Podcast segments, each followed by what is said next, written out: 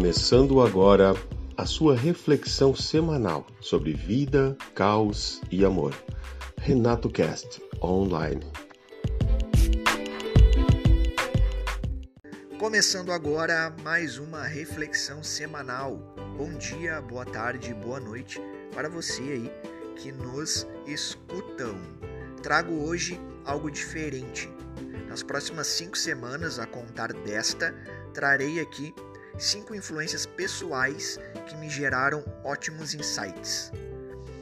Pessoas, músicos, enfim, personalidades que acabaram de certo modo me instigando para um melhor desenvolvimento pessoal, um desenvolvimento humano, profissional, onde eu fui em busca de mais conhecimento a partir das próprias reflexões dessas pessoas, ou artistas, ou bandas.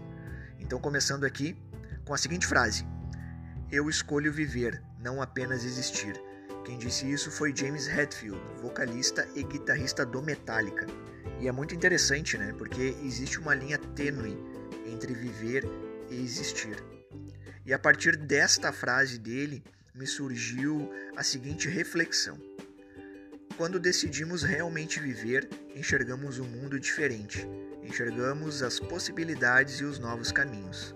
Mas quando decidimos apenas existir, perdemos o controle da nossa própria vida e tudo que nos é oferecido aceitamos sem questionamento, pensando que merecemos o que está sendo imposto e pronto.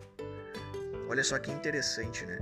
Quando queremos, queremos e decidimos viver, enxergamos infinidades de possibilidades, né?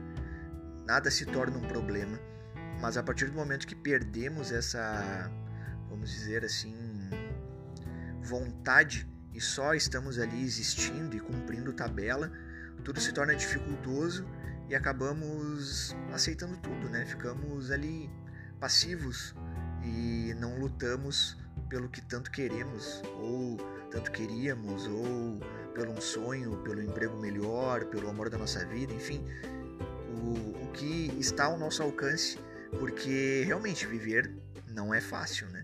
É mais fácil existir. Viver significa dor, sofrimento, luta, mas também significa muitos sorrisos, recompensas, amores.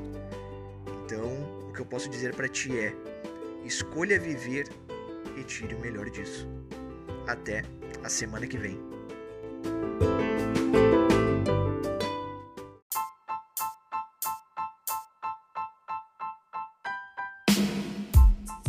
E esse foi o Renato Cast dessa semana, num oferecimento William Vargas Fotografia.